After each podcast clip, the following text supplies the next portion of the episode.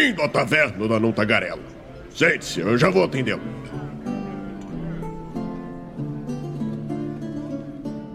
Estamos ao vivo agora sim em mais uma live aqui do Movimento RPG. Sejam todos muito bem-vindos à nossa Twitch. Eu sou Douglas Quadros, muito boa noite para quem estiver aí no chat com a gente em qualquer.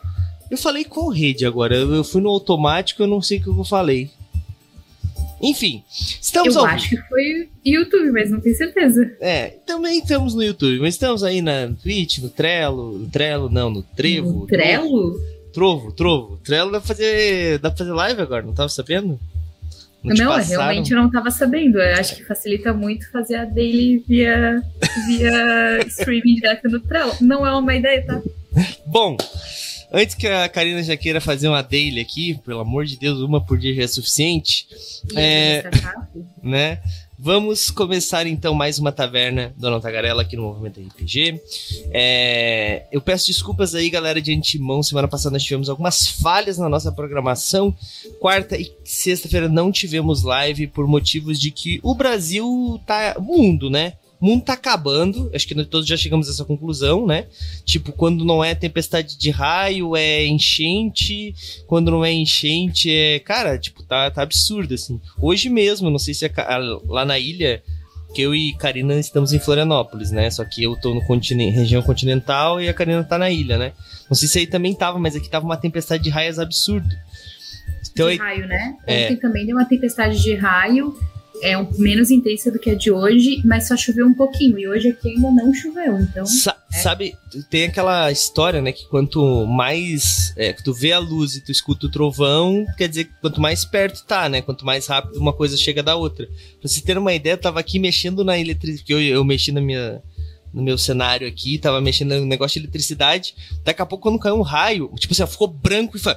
Pum! Tipo, caiu provavelmente aqui em alguma árvore aqui perto, aqui muito perto, assim. Eu achei, cara, eu morri e eu já reencarnei, tá ligado? Tipo, automaticamente, porque foi tipo, eu tava mexendo no negócio elétrico e deu aquele estralo e ficou branco tudo. Eu falei, morri, acabou. Mas não, tô vivo.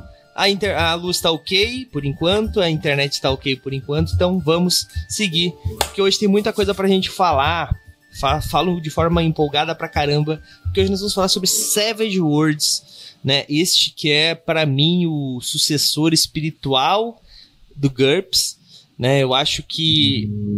Olha só, já falamos polêmica. Enfim. A cara do Marcos aí foi boa, né? Mas eu acredito que ele é o sucessor espiritual do GURPS no sentido de que ele supre uma necessidade do mercado que o GURPS supria muito bem, que é a de ser um sistema genérico onde você consegue jogar em qualquer tipo de cenário sem ter que ficar aprendendo 4, 5, 6, 8 sistemas diferentes, né? Então GURPS tinha essa facilidade, você aprendia o sistema dele uma vez, você podia jogar em qualquer tipo de cenário. Savage Worlds também é a mesma coisa. Lógico que são propostas diferentes. O GURPS ele tem um realismo muito, né, ele é muito incrustado no realismo, enquanto Savage Worlds é para ser rápido, ele é para ser são heróis, né, não tem tanto essa necessidade de mostrar o mundo real, vamos dizer assim. Não é a proposta do jogo. Mas eu só tô falando de o que eu sei e o que eu conheço jogar. Hoje nós trouxemos aqui um especialista, né, o Marcos Mauro. Marcos, te apresenta para quem não te conhece, por favor. E aí, gente, eu sou o Marcos, eu sou membro da Odyssey, eu sou um tradutor, um tradutor da própria Steph, e eu tô começando, na verdade, essa vida em editoras, e também faço parte da Cabana do Elfo, que é já um grupo de entretenimento mais centrado na cidade é, de Castanhal, Pará. É, cara, eu conheço o Savage Worlds desde o primeiro lançamento da Retropunk. E eu não vou dizer que eu sou especialista, porque toda hora a gente pega o livro, a gente aprende uma coisa, às vezes a gente sente que a gente fez uma gambiarra na mesa, depois a gente se corrige uma hora. Mas sim, eu sou, um- eu sou um entusiasta assim, no RPG. Eu, tem vários cenários que eu consumo então, é, eu espero contribuir, conseguir ensinar alguma coisa, atrair mais pessoas para esse mundo. É, quando tu falou do sucessor espiritual do GURPS, é, é porque eu mandei esse link para uns grupos, grupos de amigos, e entre eles tem uma viúva de GURPS lá, que é um amigo meu, na verdade, e a gente sempre discute sobre isso. É, aí, tipo, ele fala, ah, Salva de World só ganha da arte, porque não tem como perder da arte do GURPS. É, errado Mas, não tá. Mas eu, assim, eu acho que o- essa galera que é viúva do GURPS sempre tem um, vários argumentos, assim, né? E agora eu entendi por que, que o, o Douglas sempre fala de Savage Worlds, porque realmente ele sempre fala de GURPS também. Eu acho que ele é um dos poucos que, do meu círculo, um dos poucos apaixonados de GURPS. Então, ah, tá aí, ó, interessante. Cara, é, eu acho que o GUR, proporcional de viúvas de GURPS é igual à proporção dos baby boomers, boomers, porque toda hora que eu vejo alguém 5, 10 anos mais velho que eu falar de GURPS assim, uma nostalgia é surreal. Tá, agora a gente viu que o Marcos chamou o Douglas de velho, tá? Né? Deu Tudo bem, né? Velho. Não, tá, tá, tá, tá- tá tranquilo, tá tranquilo. Não sei, não sei, né? Pode estar parecendo, talvez eu seja mais velho, não sei. Enfim, enfim, enfim, né? Explicando aí, né? Tipo, é, sou uma viúva de GURPS, sim, com orgulho. Mas, né, é, eu acho que o maior problema, a gente não vai falar sobre GURPS hoje. Inclusive, estamos devendo um episódio sobre GURPS. Mas, é, o que eu acho que é o maior problema das pessoas que gostam muito de GURPS e que ficam reclamando, não digo, mas tipo, normalmente ficam chorando porque não tem gente pra jogar GURPS é que a maioria da- dos jogadores de GURPS, além de serem pessoas que só jogam GURPS, eles querem usar toda a regra possível e imaginável de GURPS. E esse é o problema do jogador de GURPS. E eu posso falar porque eu sou um jogador de GURPS. Não, É. e eu já ouvi isso de amigo meu. É, é muito real, tipo assim. Então, tipo assim, ah, pô, o cara, beleza, o cara gosta de jogar daquele jeito, só que ele reclama que daí não acha player. Mas, pô, vamos ser flexível então, né? Tipo, vamos lá, mas bom, vamos falar de Savage Worlds, né? A como é que eu posso dizer a comparação, né, com GURPS, eu acho que ela é um pouco natural. E aí os, os colegas de mesa podem dizer se eu estou falando groselha, mas eu acho que ela é natural pelo fato de que os dois são sistemas, né, de genéricos, né? Basicamente são é um parece não é um motor, mas é como se fosse um motor, né? Tipo, você consegue rodar qualquer tipo de sistema, qualquer tipo de cenário. E todos os cenários eles apresentam novas regras que apesar de não serem obrigatórias para você jogar determinado cenário, a maioria delas é muito útil e ajuda muito, né? Então, tu compra um compêndio ali, um compêndio acolá, compra e daí quando você vê, você tem um emaranhado de possibilidades para você você tem um emaranhado de é uma viúva de GURPS lá reclamando que eu tava falando de GURPS. Mentira. É, Bem, bem agitada, viu, inclusive. você tem um emaranhado de regras e novas possibilidades para você criar o seu personagem, você construir o seu próprio cenário, enfim. Né? Então eu acho que é mais por isso que a gente tem essa comparação, né? Porque o GURPS ele era isso que era o GURPS, né? Tipo, GURPS até hoje, se tu for criar um cenário, né? A gente já falou isso em outros episódios. é, todo mundo vai te aconselhar, todo mundo que conheceu vai te aconselhar o GURPS Espaço, né? Porque, tipo, pra te criar um planeta, ele tinha literalmente tudo, assim, todas essas coisas que tu precisava pra criar um planeta, sabe? Então, Exa- Aí tinha as linhas de programação para tu fazer um jogo lá, é o estilo interestelar, né? Agora fugiu o nome do jogo que tem, que lançaram um tempo atrás, que, que ele vai procedural, né? Que ele vai criando planeta conforme tu vai andando. Então, então tem sempre essa possibilidade, né? Então, e, e eu acho que é um pouco isso. Mas é, se a gente for parar pra botar um do lado do outro, a única comparação que a gente pode fazer entre o Savage Worlds e o GURPS, eu acho que é um pouco isso, assim, os dois serem genéricos e aceitarem basicamente qualquer tipo de cenário. Porque o GURPS ele tem essa proposta de ser uma coisa extremamente realista. Tá, tem GURPS Supers, tem GURPS Sobrenatural, mas ele tenta botar tudo pé no chão, tu morre rápido, tu é um papel, assim, se tu não cuidar o teu personagem, tu pode morrer por uma espadada, tu pode morrer por uma facada. Então, assim, é um negócio bem tenso. Enquanto, claro, alguém vai falar, não, mas se você usar a regra suplementar do livro preto com azul. Gente, Eu tô falando do cerne do jogo, né? A proposta. Assim como o Savage Worlds, que se você quiser ele pode ser extremamente mortal. Mas a proposta dele é ser rápido, furioso e selvagem. E isso tá muito enraizado, né? Marcos, tu sabe me dizer se. Eu imagino que sim, mas a ideia do Savage, eu imagino que sempre foi essa, né? Sempre foi ser um jogo, como eu gosto de explicar para as pessoas, é como se fosse um protagonista de um filme de ação. Tô errado? Basicamente, basicamente. Só que é que assim, só fazendo um paralelo com o que tu falou sobre genéricos, é que todos os genéricos que a gente tem no Brasil tem uma linguagem, tipo 3DT puxa um pouco para anime, né? O GURPS que a gente teve foi o simulacionista. E como tu falou, que é, é bem próximo mesmo do que da ideia que a gente tem, é para parecer sim, um filme de ação, tanto que tem essa linguagem. Tipo, os jogadores eles são diferenciados dos é, de NPCs, tipos de NPCs no caso. Porque tem os jogadores eles são cartas selvagens. Cartas selvagens são os protagonistas e antagonistas. Só que o que não é isso é, é o extra. Só que se tu fuçar um pouquinho extra, já é uma linguagem de cinema. É literalmente figurante, coadjuvante, personagens secundários. Então, é realmente uma linguagem de cinema.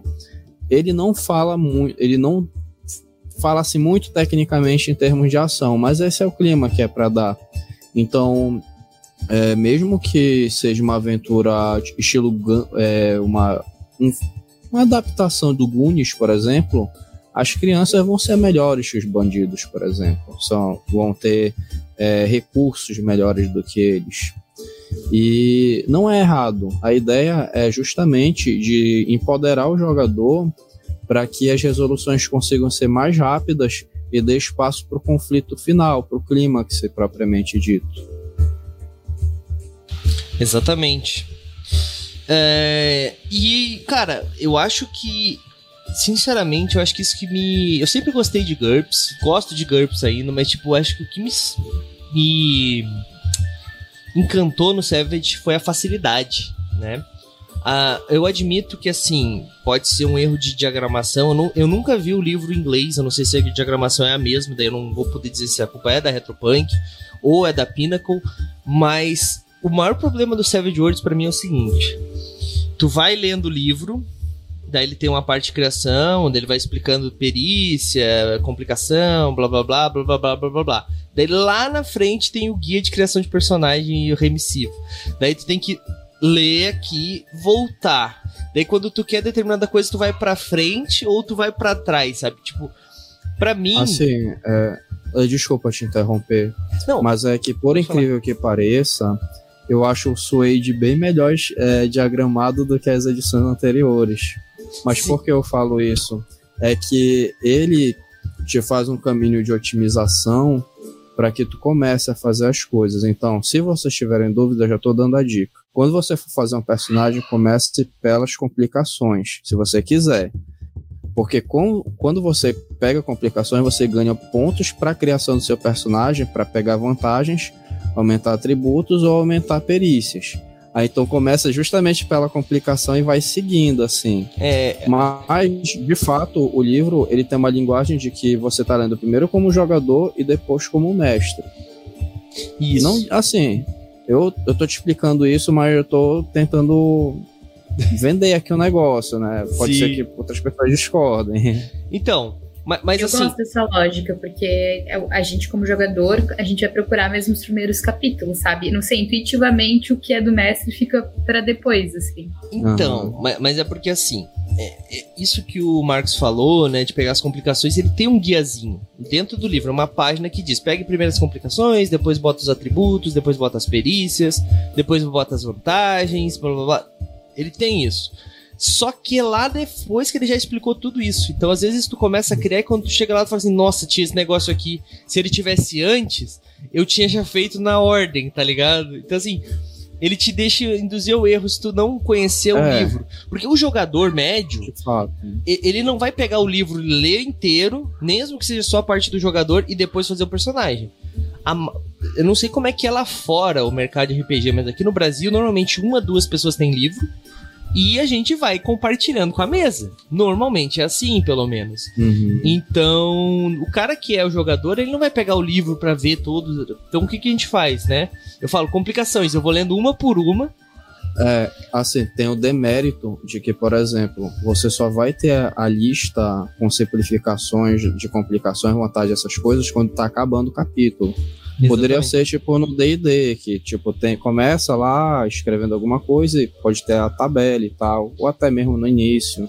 É, então, a essa diagramação é confusa um pouco. Mas o meu ponto era, mesmo com essa diagramação um pouco confusa, ainda assim é muito fácil de fazer um personagem. É muito fácil explicar o sistema de rolagem. Ó, 4 é um sucesso e dependendo do que tu vai fazer, pode ter é, menos, pode ter um- alguma complicação. E cada 4 a mais tu tem uma ampliação. Tá explicado como é que funciona o sistema de rolagem, saca? Então, assim, tu tem uma facilidade de tu explicar. E eu acho que foi isso que me encantou muito no Savage. Porque quando tu vai pegar um jogador novato, o cara nunca jogou RPG na vida. Daí ele olha, tem D8, D4, D6, D12. Daí ele já. Cara, não, não se importa, ó, fica tranquilo. No Savage, né? Tu vai precisar tirar 4 ou mais. Então é diferente de tu ter um D4 ou um D12 a, a possibilidades que tu tem de tirar um número maior. Eu nunca explico o dado selvagem até a hora do desespero. Eu só vou explicar o dado selvagem depois que eles já terminaram a ficha e falar assim, cara, eu tenho muito D4, eu não vou conseguir fazer nada. Daí eu falo, tá, vou explicar uma regra pra vocês então. Daí eu explico o dado selvagem. Mas enfim. Então assim, tu já explicou o que são os dados, qual a diferença. Não importa o dado muito, o que importa é só a quantidade de chances que tu tem de tirar 4 ou mais. No D&D, vou usar o D&D como exemplo porque é um outro sistema que usa todos os dados. Cara, depende da arma que tu vai atacar, se tu vai jogar uma determinada magia e não sei o que, e daí joga sempre o D20, mas daí tem que rolar, mago usa D6, daí o outro usa o D10. E tipo, o jogador que tá aprendendo é muita informação. O GURPS, né? Muita gente fala que era impossível de jogar, mas tu rolava só três dados. E era isso, tá ligado? Então, tipo assim, eu acho que quanto mais informação tu entrega pra um jogador novato, maior vai ser a barreira de entrada pra ele. O E D&D... tem mais um detalhe. Pode que, falar. Tipo, o, na leitura que a gente faz no Savage Worlds, ele evita muito o uso de, de modificadores. E isso daí é, é muito mais relacionado à, à matemática que tem no jogo, obviamente. Mas, tipo, é justamente para não trazer tanto a mais dificuldade também para os jogadores. Exatamente. E ele se torna um jogo rápido, né? É a proposta do jogo, né? Ele ser rápido realmente. Ah, também tem o sistema de vida dele, que é muito bacana, né? É, pra te ter uma ideia, Karina, tu não tem X pontos de vida. Não, tu tem tu pode receber três ferimentos antes de cair em combate. O primeiro ferimento, o primeiro ataque que é bem sucedido te deixa abalado e depois tu pode receber três ferimentos. Então, tecnicamente, tu tem quatro barrinhas de vida. Só que não é assim, ah, estou abalado, depois estou ferido. Não, ele meio que tem que ser uma progressão ao mesmo tempo, sabe? Então, tem que ficar abalado e receber uma ampliação no mesmo ataque pra te tirar um ferimento. Se tu só ficar abalado, no próximo turno tu já não tá mais abalado ou tu fugiu do combate. Então tu tá de novo com aquela barrinha de volta, saca? Então tem tudo isso, sabe? Sabe? Ele é um jogo que tu é um herói de ação. Então tu ainda pode rolar. da- eh, Tu tem algumas é, vantagens por ser esse herói, por ser essa carta selvagem, como o Marcos falou. Mas. Então, assim, tem toda uma mecânica pra te realmente ser um jogo que tu pode te arriscar a fazer coisas. Isso é legal. Às vezes dá ruim, né? Às vezes o grupo inteiro apanha para goblins, né, Ricardo? Pois é, ou dá tiro no coleguinha. Ou Ou, toma tiro do coleguinha também. tiro do coleguinha também acontece. Mas tu falou uma coisa, Marcos, que eu acho que é importante a gente explicar o que que é. Tu falou, ah, eu prefiro o Suede do que o, o edição antiga. Pra quem não faz nem ideia do que é que é Savage Worlds ainda, o que que é o Suede? Vamos lá. Então, é, o Suede é a edição mais recente do Savage World. É, atualmente são três edições que tem de Savage World que foram lançadas. No Brasil, a gente só teve a Suex, que é a Deluxe, no caso. No caso, só tivemos acesso às duas, as das primeiras. Ah, entre uma e outra não tiveram muitas diferenças assim. É tipo, se você fosse depender de uma errata, ia ser só duas folhas mas do Suede pro Deluxe eram umas 40 páginas. Era altamente recomendado você trocar mesmo. Sim. Mas é, em termos de jogo ele ficou mais dinâmico, de fato. Assim, falando por alto para quem não conhece, não vai sentir tanta diferença, mas para quem já é mais antigo no, no Savage World, sente que é mais dinâmico, menos burocrático para certas coisas. É, quando foi lançado no Brasil, uma das polêmicas que foi é, é, gerada foi em relação à perseguição. Que eu não sei se vocês usam perseguição, mas já era bem polêmico quando ele tinha sido é, veio pro Deluxe. Só que quando chegou no Suede ele ficou muito mais simples. Ele pareceu uma submecânica de um jogo de tabuleiro, para falar a verdade. E particularmente eu achei bem melhor, mas quando eu trouxe isso para outro jogador, ele fala: não, falta interpretação, falta, falta o, o, o clima das miniaturas e tal. E também tem esse detalhe, porque Savage hoje se privilegia muito mais de um jogo usando miniaturas. É... Mas apesar de tudo, ele se tornou, eu acredito que um jogo ainda mais acessível do que ele já era. Sem contar que, tipo, tu, só você ter o livro básico já te resolve tudo. Você não precisa depender de compêndios. Cenários, eles são um grande chamariz, mas ele próprio, o que, é que ele pode fazer?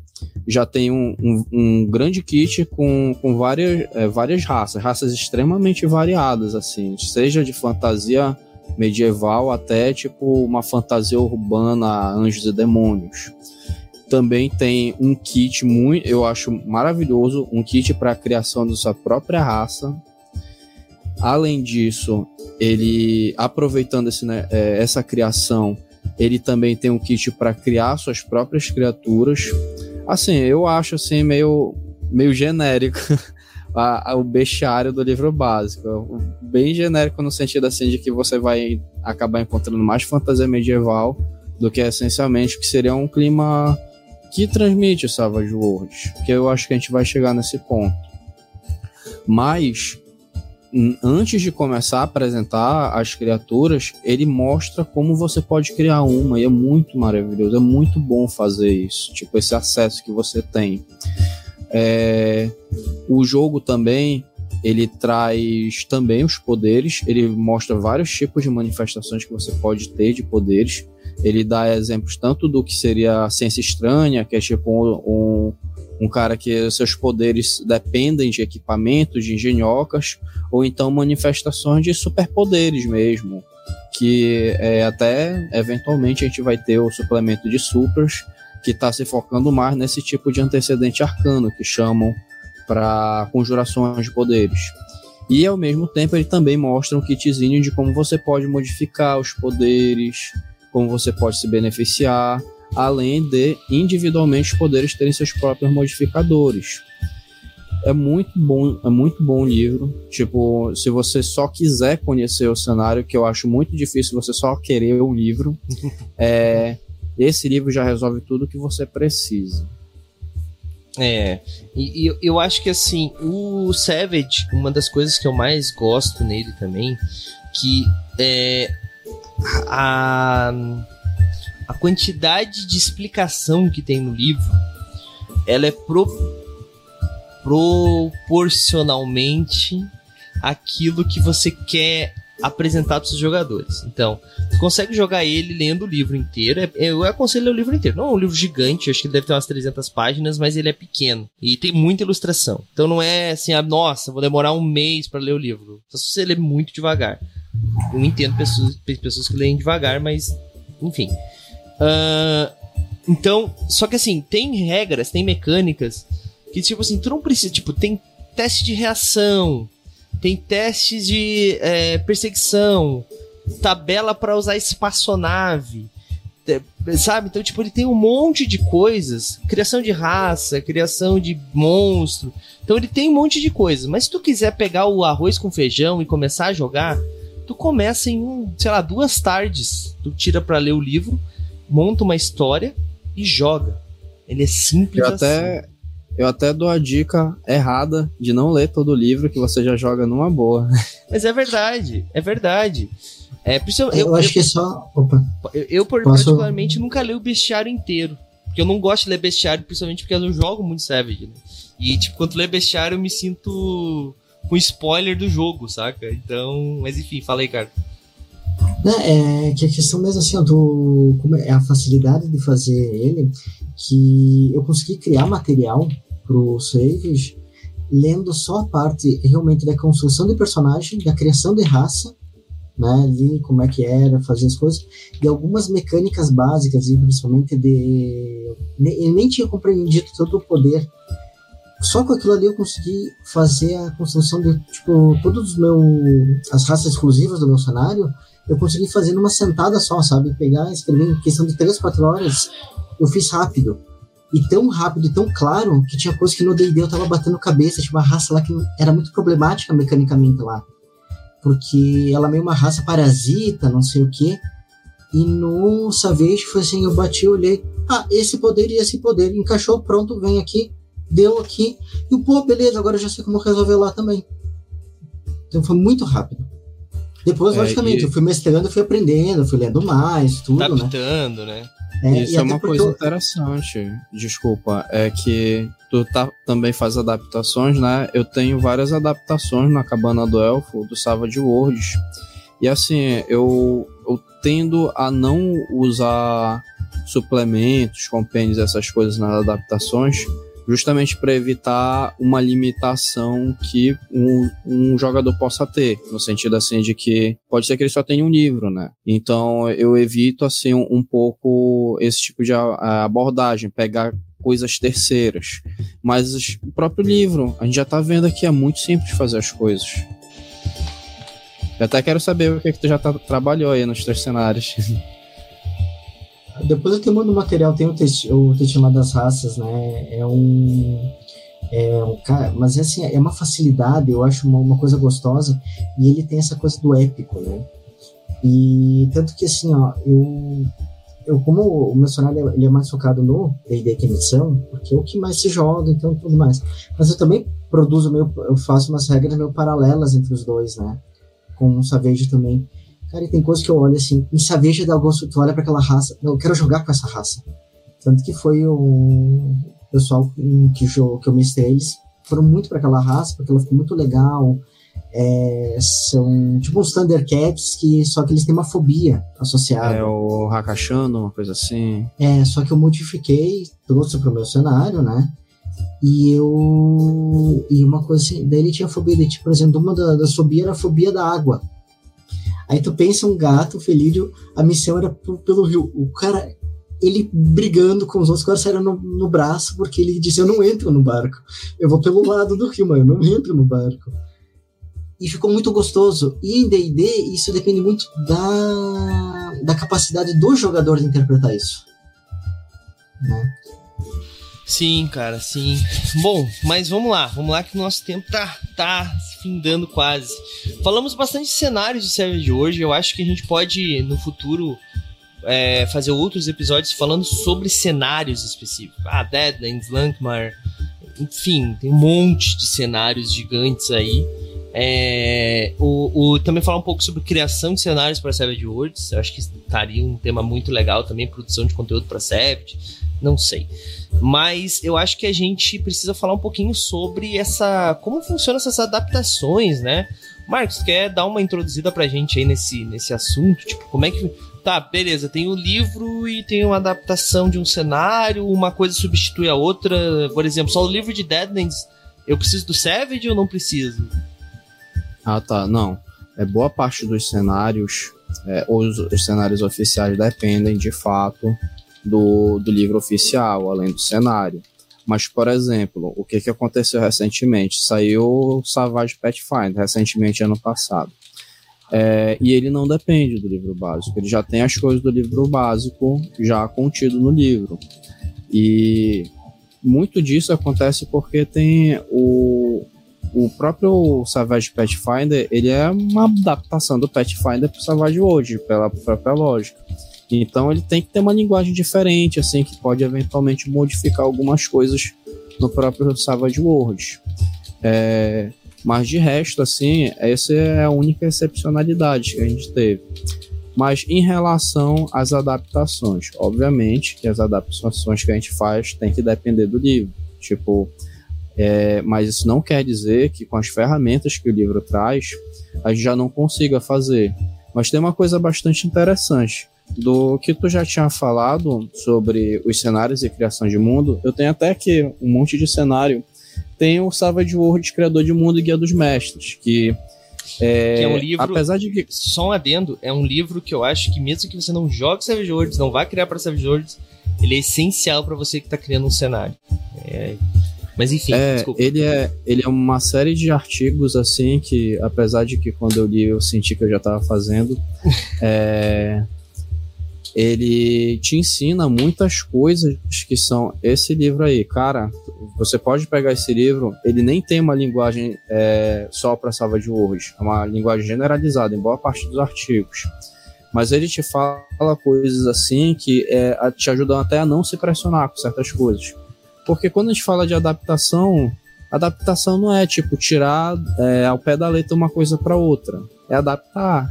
Então, vai ter coisa assim que tu vai olhar que pode ser redundante, pode ser que não vai funcionar 100% como tu gostaria que funcionasse, ou então talvez tenha que juntar uma coisa com a outra e fazer é, amálgama. Esses são alguns pequenos exemplos.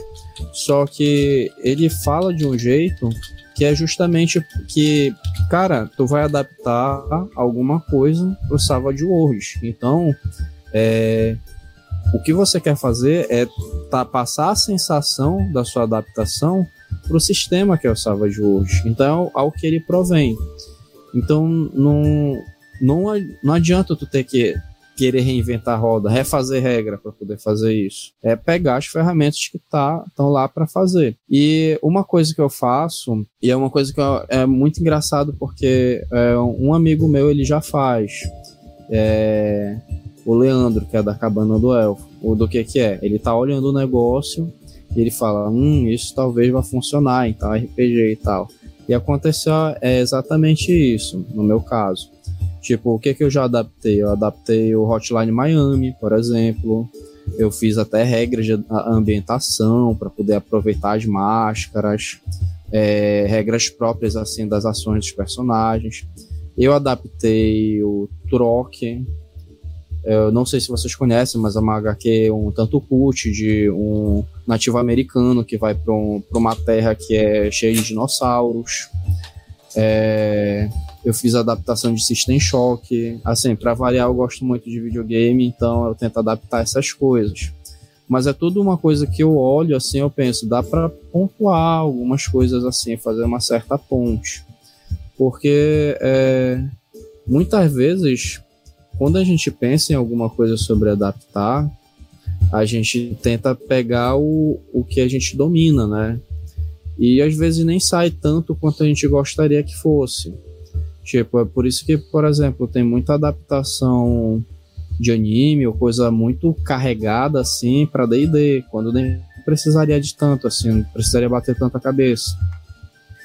É, e tudo isso que eu vi foi pensando assim, ó, é rápido, furioso e, e, e selvagem, né? Como um Savage World tem que ser. É isso aí, cara. É muito é, é, essa questão de adaptação, né? A gente está fazendo algumas também. É, eu não posso falar ainda porque estão estão em processo, mas nós fizemos algumas também.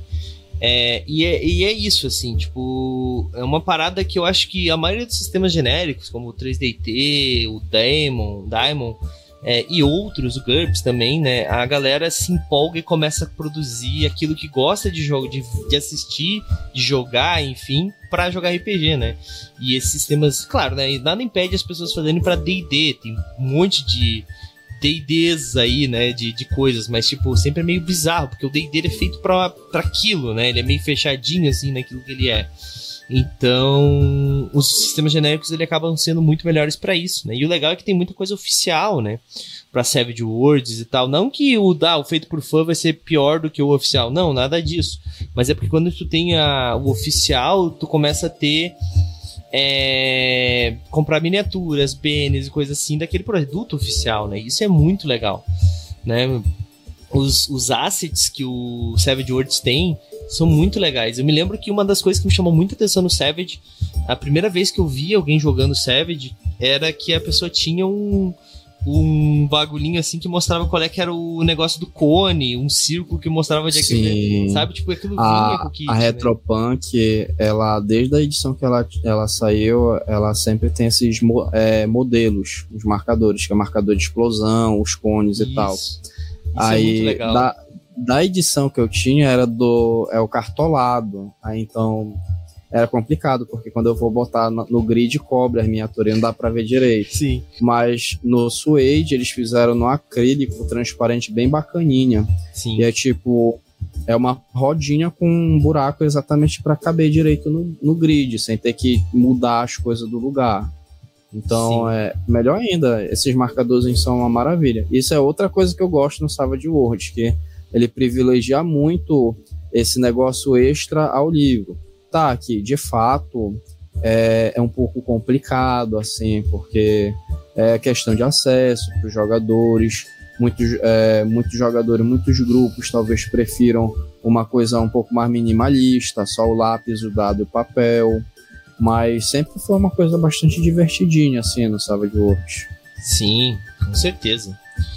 Bom, mas vamos pra rodada final, Karina. O que, que tu acha? Antes vamos por umas perguntas do chat. Tu tá já pegando elas aí? Vamos primeiro para a pergunta do chat. Pode ser. É, peraí, não, não tava no chat. Tá, eu tenho, É, eu tenho uma uma aqui. A pra gente ti. tem. Eu vou. Tem uma pra ti, mas primeiro eu vou Ah, pegar uma que ok, tem já... mesmo. ó. Qual o cenário que a Karina acha do Savage World? Então, gente, é complicado, porque é, a- o que eu acompanho do Savage World é só o que, eu, o que eu vejo do movimento RPG. é, mas eu não joguei ainda. Não por falta de convite, Então. tá? Mesa presencial. Não, mas é, é, É, é, é, é, é, por consideração com as outras pessoas, porque eu amaldiçoo as mesas de RPG. É verdade. Então eu tenho consideração com as pessoas que estão É felizes verdade. jogando e não precisam que a sua mesa seja amaldiçoada por mim. É Eu verdade. ainda, eu ainda não sei se eu superei. Aí a maldição do RPG começou a ir pro Avalon, tá meio perigoso, eu não sei como desfazer ainda. A gente podia fazer um dia um RPG de quest pra eu desfazer a maldição, que daí talvez funcione, entendeu? A gente Olha faz um RPG sobre isso e aí quem sabe. Vamos ver. É, mas assim, eu sou bem tradicionalista no sentido de eu gosto muito de jogar medieval, fantasia, etc. Tipo, é, eu sou o tipo mais simples de jogador de RPG. Então, é, a primeira coisa que eu faria pra testar seria sentar numa mesa que tivesse a, a história mais tradicional possível ver como eu me sentiria dentro desse sistema. Eu gostava muito de jogar 3D porque ele também era genérico. É, e uma coisa que vocês falaram que eu gostei é essa ideia de que os personagens são heróis, sabe? Uhum. É, eu acho que, eu, que eu, eu gosto um pouco disso, assim. Eu, eu acho que é muito legal quando tu pensa num RPG que ele é feito pro teu personagem ser um ser humano normal e ir adquirindo habilidade com a experiência e, de fato, ali ser muito desafiador. Mas eu gosto muito quando o RPG já propõe que a gente vai ser um herói de cara. Então, eu acho que eu começaria por aí. Eu começaria pegando o, a, a história mais é, clássica possível, sabe? E aí iria explorar por aí pra depois experimentar outras coisas. Então, Savage Pathfinder é perfeito pra você, porque é Savage World, só que com heróis. É. Então, é heróis duas Aí, ó. vezes. Aí, ó, heróis em dobro. Exatamente isso que eu preciso. Eu preciso fazer um personagem que bata bastante. daí Eu vou ficar bem feliz e achar tudo maravilhoso. Bom. Até o feiticeiro bate, se ele quiser. Uhum. Vamos lá. O Anderson Gomes perguntou o seguinte: é, a gente estava falando sobre complicações e tudo mais em cenários de Savage, e ele perguntou se de cenário para cenário varia os quatro pontos de complicação ou ele é fixo para o Savage em si. É, ele, é- ele é fixo, de fato ele é fixo. Só que tem algumas questões. Isso aí vai de cenário para cenário. Como assim? No Day After the Ragnarok, Pra Melhor você ter cenário que eu acesso. até hoje. é um, para você precisar de certos antecedentes arcanos, você precisa ter complicações. E essas complicações elas não contam como, como pontos para o desenvolvimento do seu personagem. Então é um pouquinho mais complicado você ser o, o usuário de algum tipo de poder, mas eles são valiosos no cenário. Entendi. Entendi. Então, acho que tá respondido. Gente, acho, acho que foi que chat, é. no, no, chat estava isso, mas tinha um comentário antes dessa pergunta, né? Do, acho que do próprio Anderson falando sobre essa questão de tu precisar pegar complicadores para aumentar os teus pontos, né? E aí, de novo, assim, paralelo com as coisas que eu já joguei, mas eu acho isso muito legal. Olhando bem de fora, né? Eu, como sempre, sendo bem orelha, né? Estando aqui para escutar e ouvir é, sem de fato conhecer o sistema.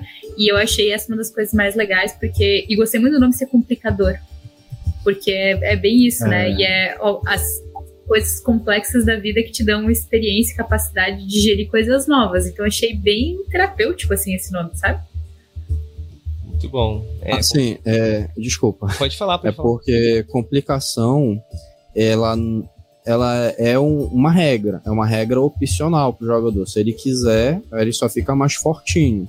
Só que assim, é como eu falei, tem cenários que às vezes é um requisito e outros que você adquire como tempo. Por exemplo, já puxando a sartinha de novo para Odyssey, eu estou traduzindo o Wise Guys.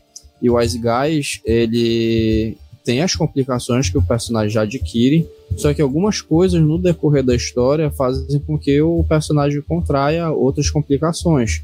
Até porque vida de criminoso, né, não é, não é fácil, né? Né? E outras características também fazem com que, tipo, para deixar um, um, pouco mais é, mais rico o personagem, além das complicações, são, por exemplo, é, características redentoras, por exemplo, que aí, ah, o personagem ele tem pena de fazer alguma coisa, então já cria uma limitação assim para ele, um voto e tal. Então, vai de cenário para cenário. É isso. É isso aí. Muito bom. O Guilherme perguntou aí, Guilherme B. Lopes perguntou: vocês têm alguma história marcante com dados explosivos? Na minha primeira sessão de Savage Wars, levei um tapão com os dados do bicho explodindo e fui de base no primeiro ataque. É, explicando o que, que, são dados explosivos rapidamente, basicamente, cada vez que tu tira o, o número máximo do dado, ele explode, no sentido de você rola ele de novo. Então, por exemplo, você tá rolando D6, tirou um 6, tu pode rolar de novo, pode tirar outro 6 que vai rolar de novo. Algumas pessoas usam regras opcionais que limitam a quantidade de explosões. Eu acho que é sem graça, é muito mais legal o cara dar 427 de dano, porque ele é muito sortudo.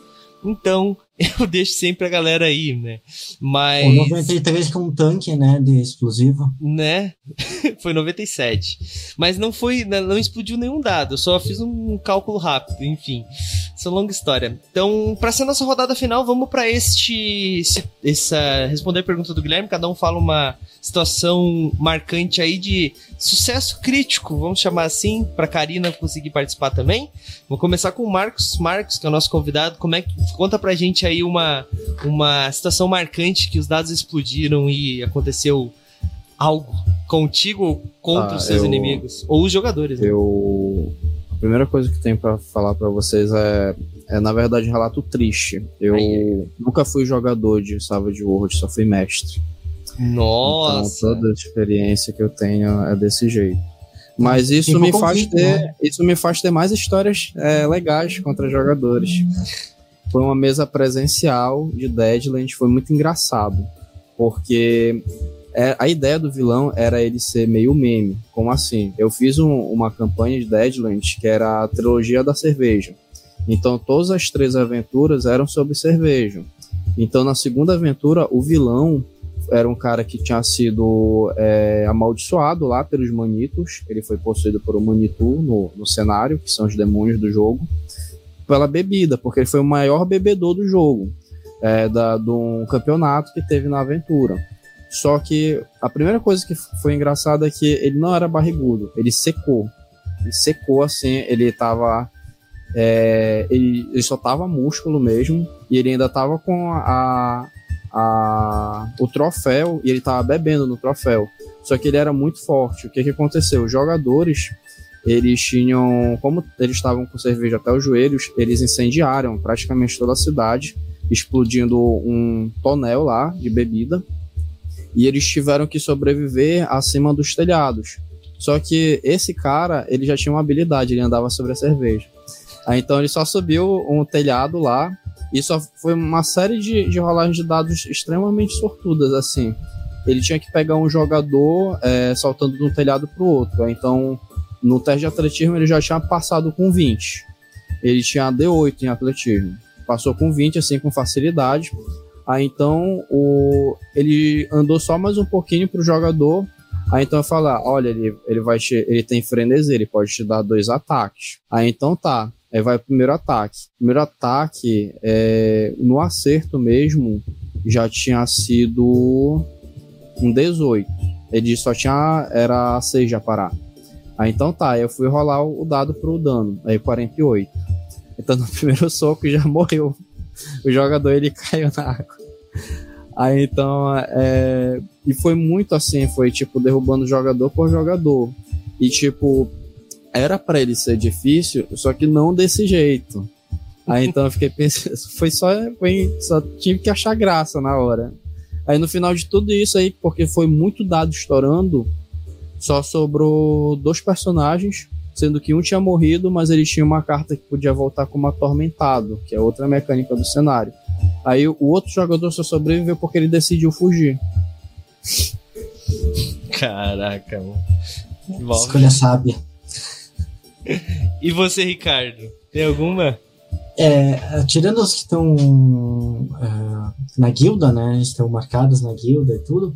Uh, na verdade, foi a primeira vez que, que eu joguei Savage e foi em Savage Pathfinder, né? Uhum. E eu simplesmente tava num salão cheio, tinha lá meu inimigo, né? Que era um, uma, uma das minhas complicações. Eu consegui matar três soldados o carinha que ele se fez passar, aí depois eu vi que não era ele que tinha, que tinha ferrado comigo, então eu matei o cara errado.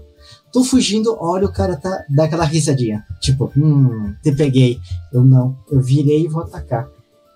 Com um ataque, eu simplesmente ampliou tanto que o mestre só olhou assim, tá, tu matou. Ele nem rolou absorção, nada. Eu falei, ah, matou, pronto foi ali a primeira, e foi uma, uma, versão do Sysgod, né? Então o Sysgod fazendo as suas matanças. Olha aí. Depois disse que é bom. Bom, Karina, e você, Karina, tem algum Bom, não de Savage Worlds, obviamente.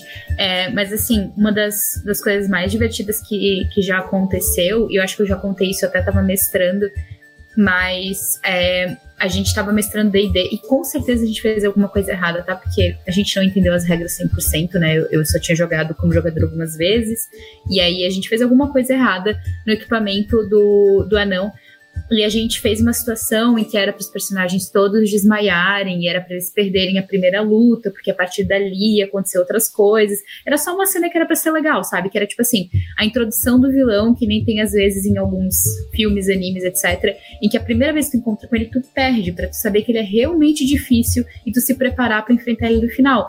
Só que eu não conseguia de jeito nenhum derrubar o anão. De jeito nenhum, tipo, nenhum ataque pegava nele, sabe? Porque ele tava com um escudo muito absurdo. E aí a gente virou até o blog do meu amigo, o blog do meu amigo se chamava O Anão Não Morreu. Porque ele, ele, além de tudo, ele ainda tava com sorte nos dados, então ele tirava umas coisas assim de defesa muito absurda e aí somava com o que ele já tinha da, do, do, escudo e a gente não conseguiu derrubar ele. Tipo, o que eu fiz é que eu mandei um sidekick enquanto ele tava se defendendo de um ataque, um sidekick, tipo, dar um, uma batida na cabeça dele e ele desmaiar. Tipo, eu inventei um sidekick na hora pro, pro vilão, porque eu precisava desmaiar todo mundo e eu não conseguia. Eu falei, não, aqui não tem saída, aqui eu vou só narrar o que aconteceu. Pra e é isso. E aí a, a narrativa ficou muito boa. Escudo do não, mestre. mas era um escudo celestial. Não, não. escudo ah, do, do, mestre. mestre. assim, 20, caraca, 20 de novo, 20 de novo. Que droga. Enfim. É, então, é que a gente quis ser honesto, entendeu? Eu quis, eu quis mostrar os dados naquele momento. E, é, e aí eu aprendi, realmente. Depois disso, eu sempre jogo atrás do escudo. E é a vida. Bom, muito bom. Então, pra gente fechar com chave de ouro, eu vou contar uma que aconteceu no último sábado que nós jogamos, semana retrasada que até o Vini me cobrou ali no chat. O filho da mãe rolou. Eu, eu acho que ele tava rolando D4. E ele rolou 4, 4, 4, 4. Tipo, ele encontrou 4. Estourou o dado 4 vezes seguida, mano. Tipo, muito absurdo. E tipo, aquela mesa, a galera tava estourando os dados seguidos assim duas, três vezes, assim. Teve uma que aconteceu que falou assim: ah, cara, tu, só não, tu tem que tirar 6 e depois tu tem que tirar 4.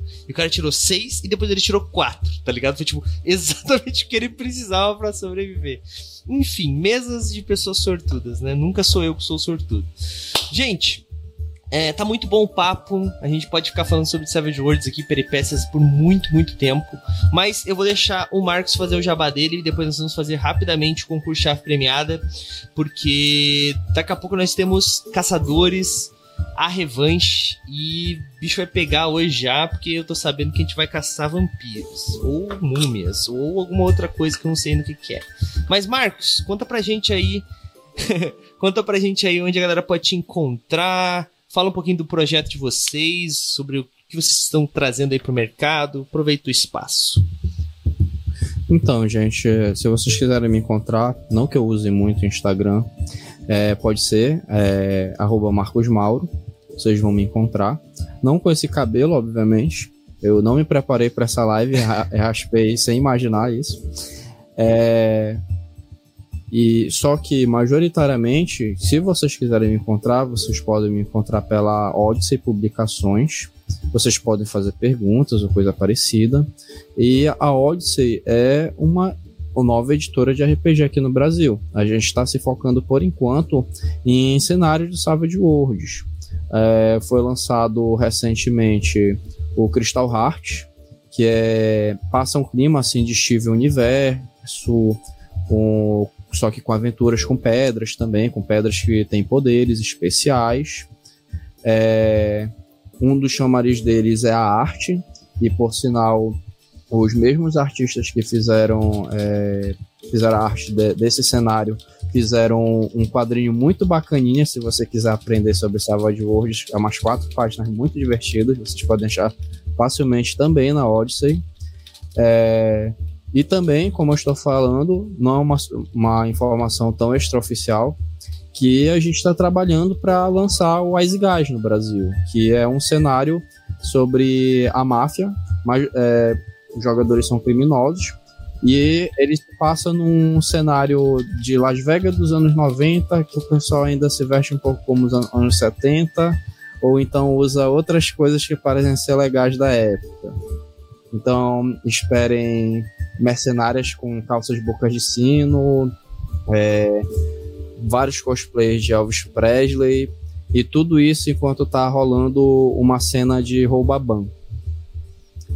E também tem a Cabana do Elfo. A Cabana do Elfo é onde eu majoritariamente trabalhei algumas adaptações de Savage Worlds.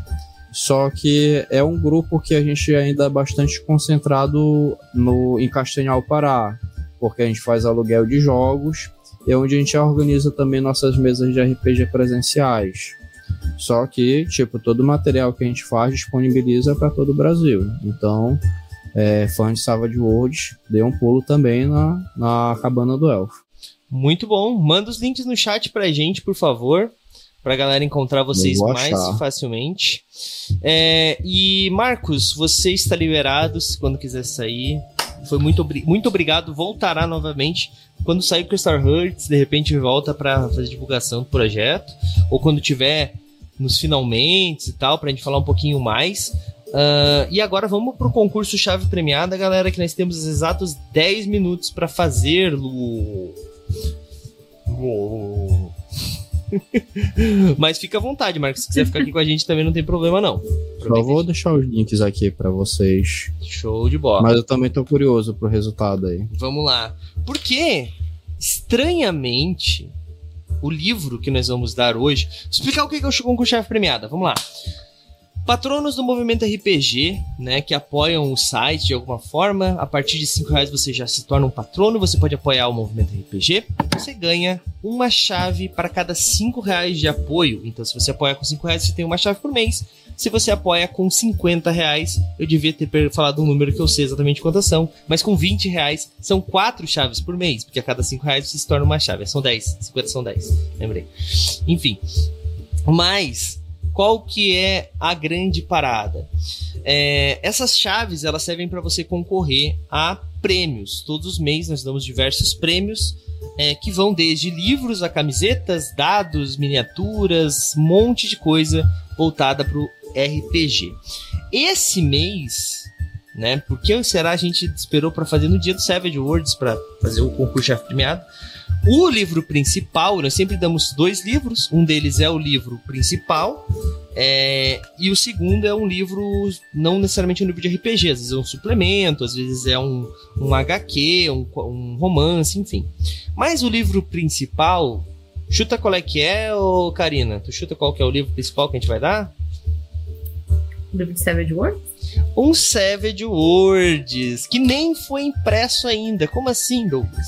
Nós temos uma parceria com a editora Retropunk, né, que traz o Savage Worlds, a edição base do Savage Worlds para o Brasil, né? Eles têm a licença e estava esgotado e disso desmotivou muita gente, mas vai retornar, já tem financiamento, vai ser reimpresso e a editora é, prometeu pra gente uma quantidade aí de Savage Words, é isso que eu vou dizer. E um deles vai entrar nesse patronato já. Douglas, é o patronato de janeiro. Gente, lembrem-se, o patronato a gente sempre concursa do mês anterior. Então, é quem participou em dezembro. Tá? Então, quem entrar em, quem entrou neste mês vai concorrer na, na, na semana que vem, basicamente. Né? Não sei se ficou claro. Enfim. É, eu ia dizer, tipo assim, a cara de pau do Douglas falar, não, gente, lembra que o patronato é sempre sobre o mês anterior. Então, se a gente tá em janeiro, é de dezembro, no dia 29 de janeiro, ele falando Janeiro isso. acaba dia 31, então ainda tá valendo. Enfim. Então, nós vamos dar aí um Savage Words, tá bom? Uh, por que, que eu tô explicando? Porque teve gente que entrou em janeiro, né? E tô explicando que mais seja no final do mês, ainda é janeiro, tá? Uh, e teve gente que aumentou o patronato, enfim, coisas coisas da vida aí. Então nós vamos dar um Savage Words. O segundo livro vai ser um Tormenta RPG, que é o Tormenta é o Tormenta Tormenta Alpha, perdão, que é o Tormenta para 3D e T, cenário de Tormenta para 3D e T, uma camiseta da, com ofertada pela Bar do Shop, nossos parceiros da Bar do Shop é, um diário do aventureiro ofertado pela loja Necromante, um dado personalizado, um D20 personalizado feito exclusivamente para o movimento RPG da Tiflin Treasury, uh, um PDF, a escolha da pessoa que receber, né? A pessoa recebe, diz qual o livro que ela quer, a gente vai atrás da editora e libera para conta da pessoa. Uma miniatura que, como nós encerramos a parceria com a Hero Maker Minis, porque eles estão encerrando as atividades deles. Não sei se eu podia falar isso, enfim. Mas nós encerramos a parceria com a Hero Maker Minis. A miniatura ainda não está definida qual vai ser a nova patrocinadora, pulsionadora, impressão. Não sei quem vai ser no fornecedor. Fornecedora. Parceiro. Era isso que eu queria. Fornecedora. Não sei quem são ainda os novos fornecedores, mas vai acontecer, tá bom, gente? E uma aventura é, impressa pelo movimento RPG, tá? Que pode ser de Savage Worlds, é bem provável que seja, inclusive. Então vamos ver aí quem vai ser o grande vencedor. Vou começar com a aventura esse mês. Para isso nós temos então quantas chaves esse mês? 1161 chaves, tá? E vamos escolher de forma aleatória entre as 1161 chaves aí quem vai ser o grande vencedor. Quem será? Será que o Ricardo vai ganhar alguma coisa? Deu até uma musiquinha aqui. Cara, eu nem tenho mais expectativa. Depois que comecei a participar das lives, eu perdi. Não vai mais nada. Não, não fala isso, cara. Senão os ninguém vai querer participar das lives. 555. Vamos ver quem é o número o truque 555. É das lives, segundo o Ricardo. Não, mas é que eu ganhei também já no segundo mês, né? Coisa, então. Vamos ver, vamos ver. 555. Júlia Von. Parabéns, Júlia! Ganhou a aventura do mês. Parabéns. Vamos ver então quem vai ficar com as miniaturas ainda de fornecedor desconhecido. Vamos ver. Era quantos números mesmo? 1161, 1100. né? É. Eu sempre anoto e dessa vez eu esqueci. Vamos lá. Vamos ver, vamos ver. Número 669. Quem será? Número 669, 669, 669, 669, 669. O Cantoff, parabéns, o Cantoff, Thiago. O Cantoff.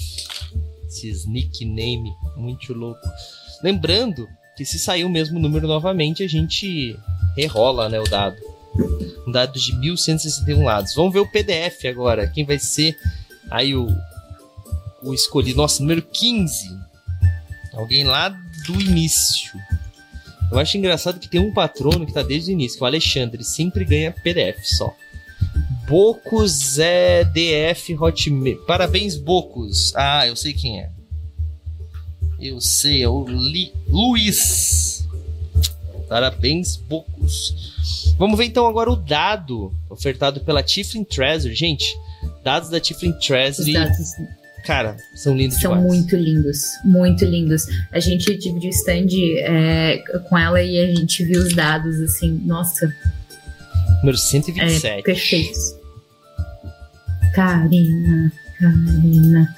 Piratinha careca.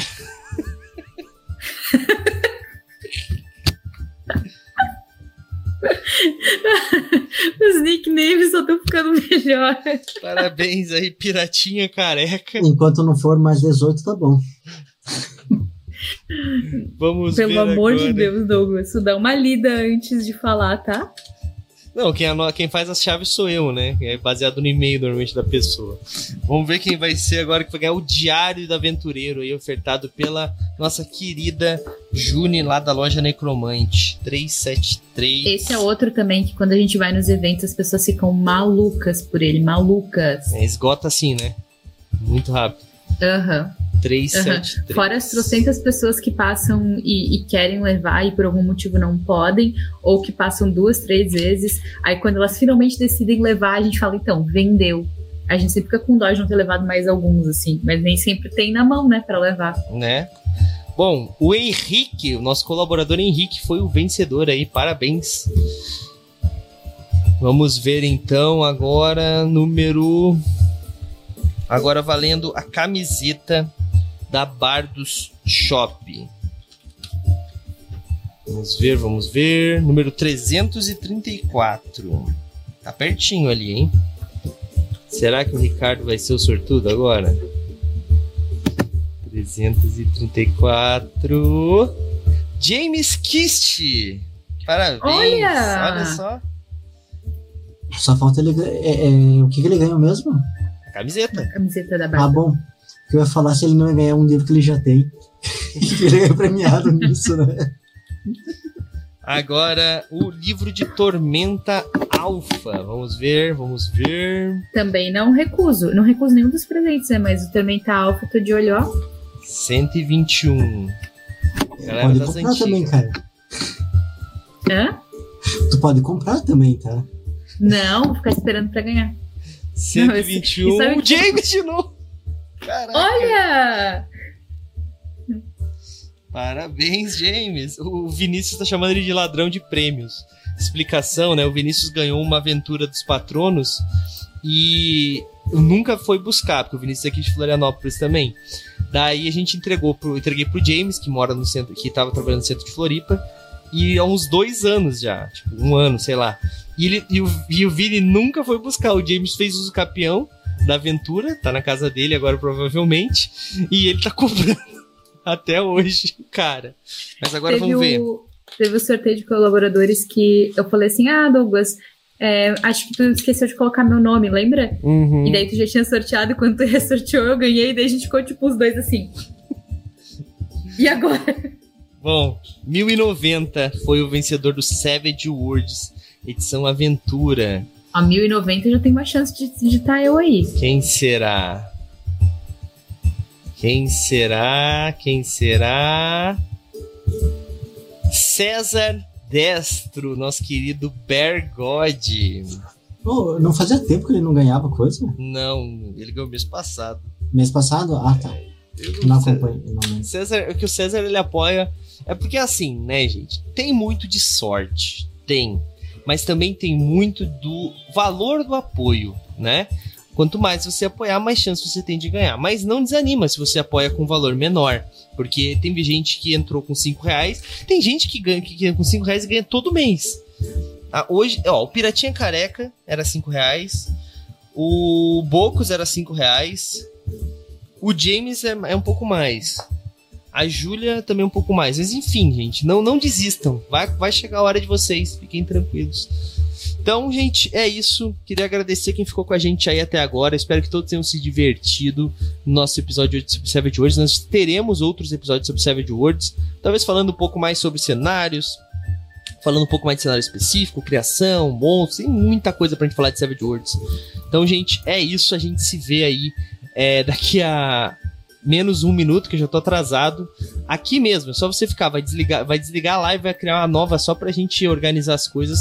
Que agora vamos jogar Caçador a Revanche. Parceria com a Galápagos aí, nossa parceira nesta mesa. E, gente, tá irado demais. Raul tá narrando, ó. Chuchuzinho, gente. A gente se vê lá. Valeu, falou, tchau, tchau. E aí, você gostou? Acesse todas as segundas às 20 horas twitch.tv barra mrpgoficial